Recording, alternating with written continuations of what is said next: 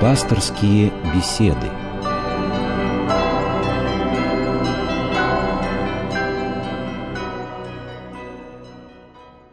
Здравствуйте, уважаемые радиослушатели!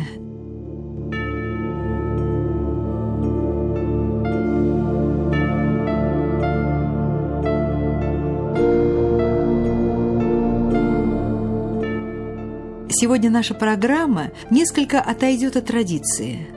На вопросы будет отвечать не пастырь, а настоятельница одного из монастырей Центральной России. Таким образом, мы решили дать возможность сегодня нашим священникам не пропустить всеночную накануне праздника Успения Пресвятой Богородицы. А беседу с матушкой Евстолией, настоятельницей Свято-Никольского женского монастыря Переславля-Залесского, я записала в дни недавней командировки – но это беседа по тем вопросам, которые вы, наши уважаемые слушатели, задаете в своих письмах. И о монастырской жизни, и о том, кто может стать насельником монастыря, о душеполезных книгах, о смирении, вопросов множество. И мне кажется, что вы извлечете из этой беседы большую пользу, как извлекла ее и я. Немного истории. Свято-Никольский женский монастырь Переславля-Залесского был основан в 1354 году преподобным Дмитрием Прилуцким как мужской монастырь. По совету преподобного Сергия Радонежского в монастыре был введен общежительный устав. И именно здесь преподобный Сергий был рукоположен в иереи и возведен в сан игумена. Спустя пять веков Николаевский монастырь был обращен в общежительный женский – и духовная жизнь, и внешнее благолепие монастыря обновились. В 1923 году монастырь был закрыт, и к началу 90-х годов представлял из себя оскверненные руины былого великолепия. 27 декабря 1993 года монастырь был вновь возвращен Русской Православной Церкви. Настоятельницей монастыря является игуменья Евстолия – Егуменья Евстолия, в миру Ольга Сергеевна Афонина, родилась в Санкт-Петербурге в семье офицера. Получила высшее художественное образование, но от мира в итоге ушла и по благословению своего духовного наставника пошла в Свято-Веденский Толкский монастырь послушницей. Со временем была пострижена в ресофор, несла разные послушания – регента, экскурсовода, звонаря, работала в иконописной мастерской – также занималась в Толской обители проектированием и реставрацией иконостаса церкви святителя Николая. С 1994 года настоятельница Свято-Никольского женского монастыря в Переславле-Залесском.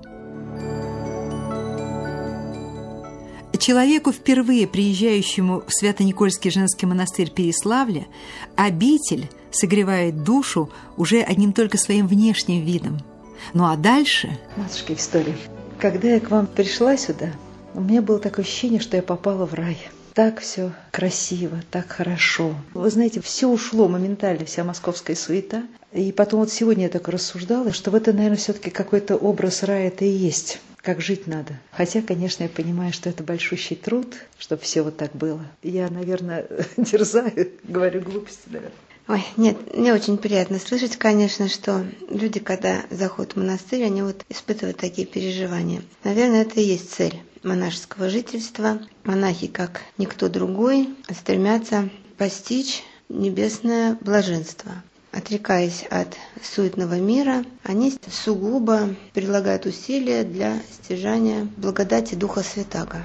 И люди это тоже чувствуют посещающие монастыри, потому что ведь место монастыря, нашего, например, не говоря о современном его состоянии, оно же намоленное шесть с половиной веков. И те подвижники, которые здесь молились, трудились до разорения монастыря, они внесли свой вклад в духовное укрепление и не только себя, а вот именно, вот как говорит и память их, род и в род. То есть они молились и о настоящем, и о будущих поколениях, и о будущем спасении земли русской и тех, кто будет на ней жить, и, следовательно, о нас с вами. Матушка История Переславль – город, где много монастырей. И я понимаю, что и суеты здесь с веками наслоилось тоже очень много, потому что живые люди и всякие свое приносят, и монастыри закрывались. Но вот как вы считаете, вот это вот наличие монастырей в городе достаточно маленького, на эту землю духовное состояние влияет? Я считаю, что, конечно же, это оказывает влияние, потому что не каждый город, конечно, может похвастаться, что в нем четыре действующих монастыря.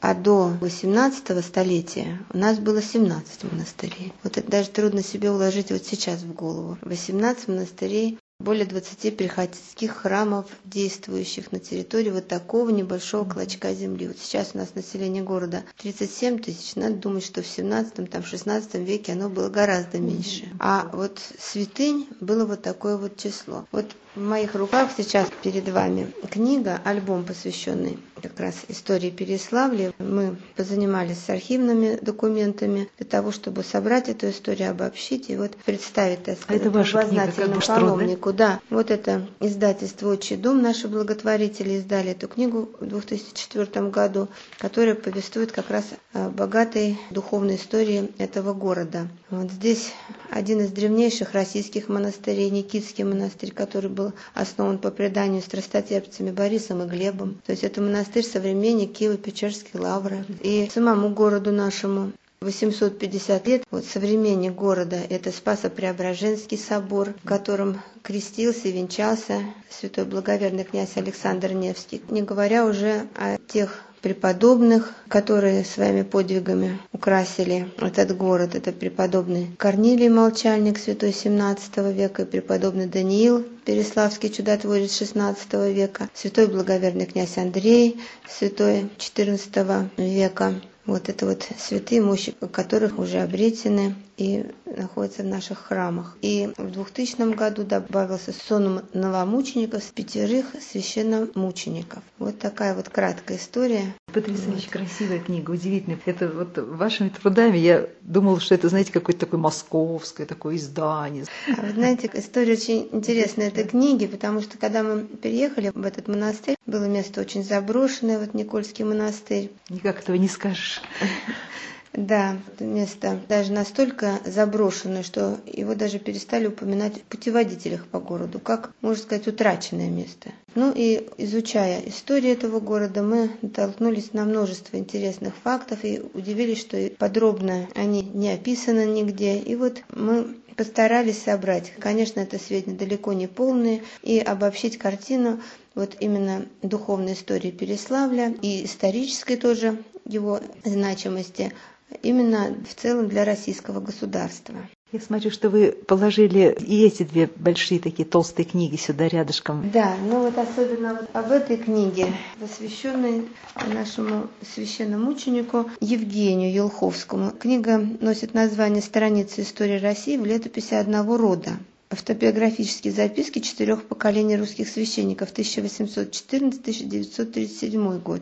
Книга продолжается даже еще до 2000 года. Там еще внучка нашего священномученика последние воспоминания свои записала и вот опубликованы в этой книге. Вторая книга это не наше издание, как бы это книга о жизни архимандрита Павла Груздева который был нашим ярославским старцем. Он родился в дореволюционное еще время, детство и юность провел в монастыре, а потом в течение 11 лет сидел в гирях пронес через всю жизнь жертвенное служение церкви. В 48 лет он принял священный сан, и вот до конца своих дней еще 30 лет успел послужить престолу Божия. Вот мы его застали уже в возрасте за 80 лет, таким вот премудрым старцем нашим Ярославским. И вот эта книга состоит из воспоминаний очевидцев. Думаю, что знакомство читателей с этой книги принесет им духовную пользу.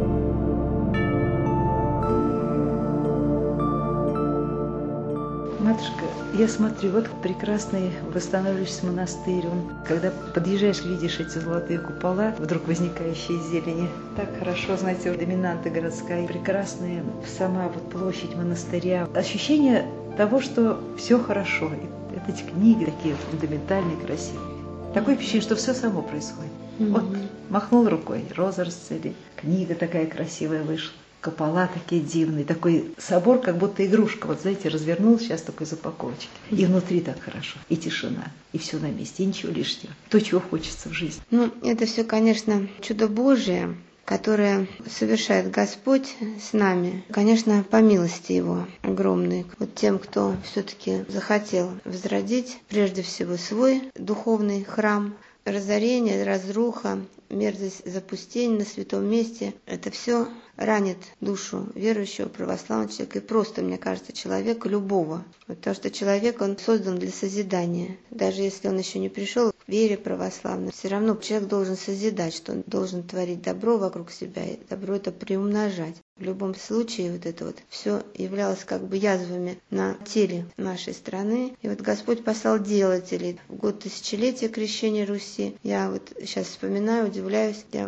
в 88 году пришла в монастырь, Толский монастырь. И вот в течение одного года Господь в этом монастыре собрал более 60 послушниц. В течение одного года под покров Божьей Матери, этого первого российского восстанавливающегося из руин монастыря, молодых, полных сил, желания трудиться, молиться, сестер. Но это разве не чудо Божие? Ну, также вот чуть позже стал возрождаться уже наш вот Никольский монастырь, тоже это чудо Божие, потому что когда мы пришли сюда из Толского монастыря, три инокини, посмотрели вокруг, было у нас здесь два мешка картошки, ведро капусты, еще там что-то такое в этом роде. Мы, конечно, не могли вот реально представить, что из этого полного запустения вырастет вот такая вот красота и благолепие. Мы просто, как говорят, глаза боялись, руки делали, а душа молилась. И вот Господь послал такое вот изменение состояния вещей. Так что это, конечно, прежде всего чудо Божие. Ну вот, а потом доказательство силы Божьей. Это действительно, наверное, вот современным людям надо такое доказательство действенности веры в Бога, что вот из ничего Господь созидает величие и славу свою. Вот сказано, что имя Божие поругаемо не бывает. А как вот не бывает, да? Столько лет все вот это вот происходило. И вдруг, можно сказать, в одно десятилетие,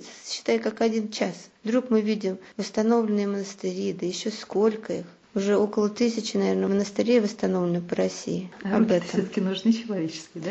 А как же? Руки обязательно нужны. Обязательно нужно, как здесь сказать? Это тоже чудо, когда человек берет, начинает, вот да. как вы сказали. Глаза боятся, руки делают. Да, делать, делать и делать с верой в Бога. Потому что вот на фоне состояния вот нашего города, ну, скажем, там экономического, нематериального состояния, это все как бы идет в разрез, потому что предприятия закрываются, те, которые были 15-20 лет назад такими, казалось бы, несокрушимыми, крепко стоящими на ногах. Вдруг от них, ну не то, что следа не осталось, но во всяком случае в значительной степени они уже ослабели, там и безработица, и множество там проблем. А здесь из ничего буквально Господь содержит свой дом. Какие-то пришли там 5, 10, 15, 20, 30 сестер слабых, немощных, и вдруг такая вот духовная жизнь. Я думаю, что вот такое просто необходимое свидетельство силы Божьей.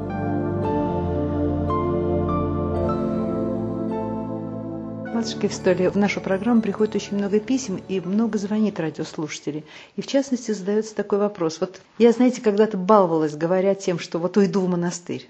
Баловалась этими словами, даже кокетничала. А наш сотрудник говорит, куда, в мужской пойдешь? Извините, что я вам говорю mm-hmm. это. Ну, так было. Mm-hmm. Это правда. Моя вера достаточно молодая, потому что ну, стала ходить я в церковь где-то в конце 80-х только mm-hmm. еще. Хотя сына окрестила сразу, мама помогла. И вот я этой баловалась фразы, потом я стала все меньше и меньше повторять, потом я ее упрятала и больше не повторяла совсем. Побывав несколько раз в монастырях, поняв, что по многим причинам я бы... Но вот сейчас люди задают вопросы, и взрослые люди очень взрослые, и задают вопросы молодые, и мамы задают о своих детях вопросы. Вот мой ребенок хочет уйти, или я хочу уйти в монастырь. Скажите, где какие монастыри есть? Представление имеют люди смутное об этом. Что такое монастырская жизнь? Чтобы не обольщаться вот этим вот понятием, значит, если мне все тут не подходит вовне, я пойду в монастырь, там все вроде угу. устроится. Некоторые задают даже смешные вопросы, сколько там платят. Даже такие вопросы есть. Понятно. Вопрос, конечно, очень серьезный, очень глубокий, но я в нескольких словах постараюсь какие-то ориентиры провести просто для людей, интересующихся. Монастыри возникли в IV веке христианской истории. Первые три века, как известно, были веками мученическими, то есть вера христианская была не узаконена, и те, кто исповедовал веру христианскую, были постоянно под страхом смерти. То есть за нее они могли просто пролить кровь В IV веке царь Константин как бы узаконил христианскую религию, хотя там были времена еще гонений различных, но уже, в принципе, благополучное состояние православия. И некоторые люди, горящие любовью к Господу, считали, что вот эта благополучная жизнь, благополучное их вероисповедание, это совсем недостаточно для того, чтобы им выразить свою любовь к Господу. И они уходили в пустынные места отдаленные, специально для того, чтобы передаваться вот этой вот молитвенной духовной жизни, как бы приближение к Богу. Эти люди назывались монахами. Задача монашеского жительства, она не изменилась. С IV века до нашего 21 века задача тех, кто посвящает себя иноческой, монашеской жизни, она все та же самая. То есть мир, который вот сейчас благоденствует, и, в принципе, пожалуйста, говорят, ну, кто вам мешает молиться? Да, никто не мешает, совершенно верно. Но напряженность духовной жизни для иных кажется недостаточной. То есть хочется больше посвятить себя Богу, больше времени посвятить на молитву, на именно богоугождение, там это и физический труд, и умственный, интеллектуальный, и работа познавательная, то есть изучение конкретно книг э, святоотеческих. Вот некоторые люди стремятся посвятить этому всю свою жизнь.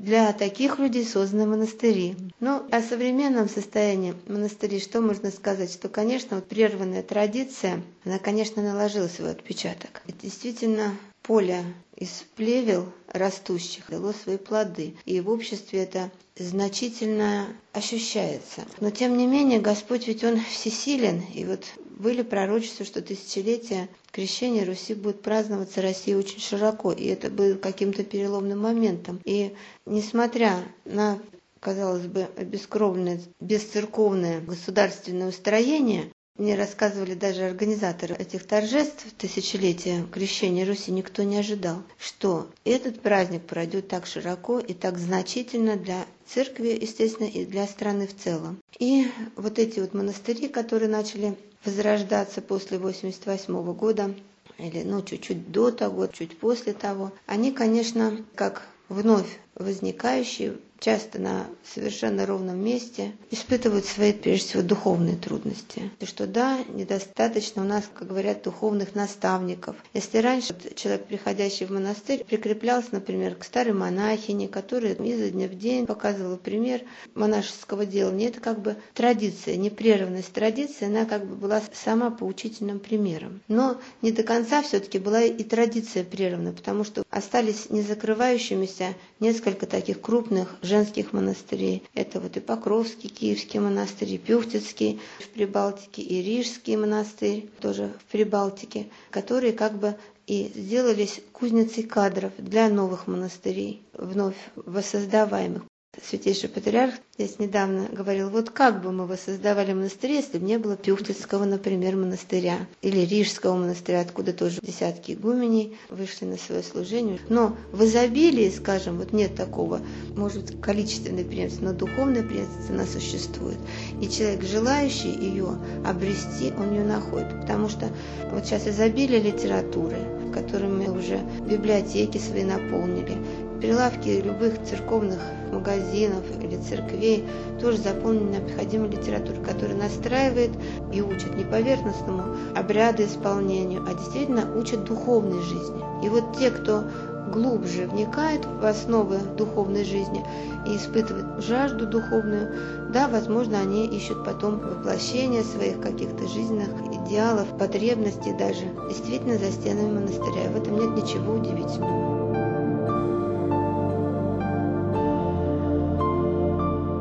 Матушка, когда стал возрождаться Оптина пустынь, туда хлынуло множество народу. И все хотели молитвы, все хотели уединения, все хотели стать исихастами. Короче говоря, настоятель произнес такую фразу «Исихастов много, а работать некому».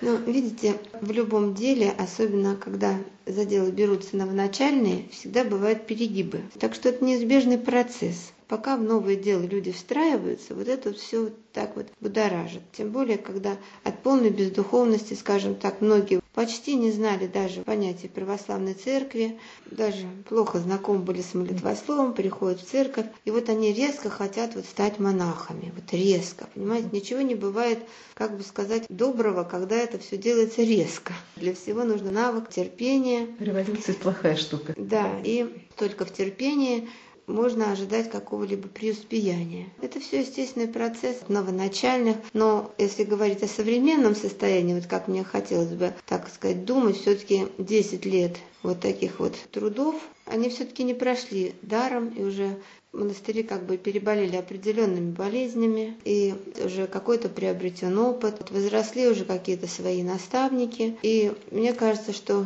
дух монастырский сейчас уже укрепился настолько, что он оказывает помощь миру. Вот вы сказали, вот началась наша беседа с того, что вы сказали, что вот пришли вам такое чувство покоя, благодать, что, наверное, все-таки это результат намоленности, не только вековой, но и все-таки современных трудов, которые полагают вот сестры или там братья в обителях. Это не только о нашей обители можно сказать, это, мне кажется, любой или о многих обителях можно сказать, вот, что все-таки является каким-то результатом. Я слушаю вас и чувствую во всех ответах огромное смирение. Вот я чувствую это. Это исходит от вас. Как бы не был острый вопрос, допустим. Вот круглый ответ, без углов. Ну, вы мне такой интересный вопрос задали. Во-первых, о себе мы Я сказать понимаю, не можем, да. Вот, тем более в положительном смысле. Ну, как ты вот. что-то в себе вот, Смирение – это такая добродетель, которая, как бы сказать, самая трудно осуществляемая в жизни человека. И мы можем только о своих грехах, конечно, говорить. Смирение – это, это, как бы сказать, Тогда нам не, не свойственно, да. А так-то, конечно, мы приходим в церковь, сугубо мы приходим в монастырь, чтобы измениться, чтобы конкретно, прежде всего, понести труд покаяния. Покаяние в переводе означает изменение. Изменение в душе, которое происходит каждого молящегося человека. И нам, конечно, хотелось бы, чтобы о нас думали, что мы вот смиренные там, чтобы мы такое производили впечатление. Но на самом деле это очень трудно достижимый добродетель мы можем сказать, что был преподобный Сергий смиренный и глубоко смиренный преподобный Серафим был наши печальники земли русской. Вот. О себе мы можем только сказать, что вот мы хотели бы ими быть. А слово искушение, вот искушение, которое нас подстерегает на каждом шагу. Вчера я была на источнике, и вы знаете, ну вот, простите, ради бога, за такую вот вещь, которую скажу. Я погрузилась трижды, и было ощущение нехорошего запаха очень. И это уже второй раз. И я, к сожалению, об этом сказала женщине, которая присматривает за часовенкой. А она мне сказала, вы знаете, да нет, вода чистая, она прозрачная вода, изумительная прозрачная. Я на встречу к нему шла, ждала этой встречи, а потом погружаюсь трижды, и, знаете, чуть не до слез это у меня было просто. Да что ж такое, ну неужели кто-то сделал какую-то гадость? И она мне тогда сказала, вы знаете, вас враг смущает. Вы, наверное, брезгливый человек. Я говорю, этого во мне совсем нет. Наоборот, эта вода, я ждала встречи с ней. А она сказала, враг смущает. И вот это вот кругом тебя... И вот мы говорим про искушение в жизни. Что может быть искушением? Это я опять задаю вопрос от имени радиослушателей наших. Что такое искушение? Слово ли, дело ли? Ну, без искушения не может быть и подвига никакого христианина. Потому что мы ведь молимся невидимому Богу, молимся и вступаем в борьбу с тоже невидимой силой вражьей. А следовательно, ну, с кем мы боремся? Вот с самим сатаной мы боремся. А борьба, она предполагает одну сторону и предполагает другую сторону. Нам будут ставить подножки, нас будут испытывать. Но, видите, без борьбы не может быть тоже никакого приобретения. Потому что то, что мы получаем даром, без собственного усилия, без претерпения каких-то там неудобств, неприятностей, оно и не ценится. На самом деле ценно только то, что мы действительно завоевали, что мы полили там потом и кровью. То только может принести нам действительно пользу и, ну, как говорят, заслуженную награду. А духовная жизнь, она вся присутствует в борьбе, потому что это война. Вот как говорит земная церковь, она церковь воинствующая. Здесь происходит такая очень острая, очень непримиримая борьба за души человеческие, за каждую нашу душу, ну, за души всех людей. Вот если человек молится в церкви, он понимает, что он не просто стоит и не просто произносит эти имена, а за эти имена идет, за эти души идет борьба. которой мы являемся непосредственными воинами. Последний вопрос. Матушка Евстолия, скажите, пожалуйста, как бы вы какой бы совет дали тем родителям, которые присылают письма о своих детях, детях, которые, ну вот у них появилось желание уйти в монастырь, может быть, иногда в совсем молодом возрасте. Я таких детей видела, которые приезжали в монастырь, а потом уезжали. Что посоветовать? Потому что мама иногда становится в тупик. Вы знаете, в каждом конкретном случае я советую разное. Это надо знать этого человека, конкретно этого как вы говорите, ребенка, этого молодого человека, которого что-то подвигает на то, чтобы приблизиться даже к монастырю. Но у нас вот есть испытательный срок. Вот приходит человек с желанием жить в монастыре. Испытательный срок у нас длится и год, и два, и три, в зависимости от, вот я смотрю, строения человека. Это человека ни к чему не обязывает. Она пришла в монастырь, она присматривается, ну там в послушаниях принимает участие по силе возможности, молится в храме, но она еще не дает никаких обетов. Плохо, когда человек только приходит в монастырь, через там сколько-то месяцев уже оказывается он послушник, послушница, а потом еще через сколько-то месяцев он покидает монастырь, потому что он разочаровался. Это, конечно, очень неприятное событие. И поэтому, чтобы предостеречь от таких событий, мы очень делаем такой продолжительный сейчас испытательный срок, чтобы нам конкретно уже знать, что да, этот человек будет жить в монастыре. А вы ему говорите это? Вот вы говорите, что, вы знаете, вы не сможете жить в монастыре. Бывают такие вещи, когда вам приходится говорить это человеку? Ну, вы знаете, хочет, это как-то а... само собой обычно угу. образовывается. Угу. Видно и для самого человека, и для окружающих видно, и для настоятеля видно, настоятельницы. Время показывает это определенно. А вот человек в возрасте в еврейском монастыре, настоятель монастыря, исполняющий обязанности, сказал о том, что вот людей такого возраста уже э, ну, зрелого, скажем так, они чаще всего не берут в монастырь. Я, простите, может, выражаюсь по-дилетантски очень, но вот я говорю как есть. Не берут, потому что человек сильно сформировавшийся уже внутренне, он может вот, быть той самой паршивой овцой. К сожалению, существенный фактор является возраст. Очень существенный. Действительно, далеко не каждый человек в состоянии измениться, подстроиться даже вот под уклад монастыря, под тех людей, которые вокруг с ним находятся. Смириться перед каждым надо. Так что это существенный фактор. И Серафим Саровский тоже об этом говорил, что лучше с молоду. Если пока берешь дерево, пока оно молодое, оно гнется, а когда оно старое, оно только ломается его уже не изменишь, она уже вот такой вот выросла. Ну, вот одного человека Господь умудряет быть мудрым еще в чреве матери, уже мудрым быть, а другой мудряет... Да, ну, я говорю, разные случаи, разные люди, разные ситуации. Все вот очень даже конкретно, так общего. Здесь э, такого незыблемого закона я лично не знаю. Спасибо вам огромное, матушка История. Спасибо огромное. Ну, мы еще встретимся. На вопросы программы «Пасторские беседы» отвечала и игуменя Евстолия, настоятельница Свято-Никольского монастыря в городе Переславль-Залесский.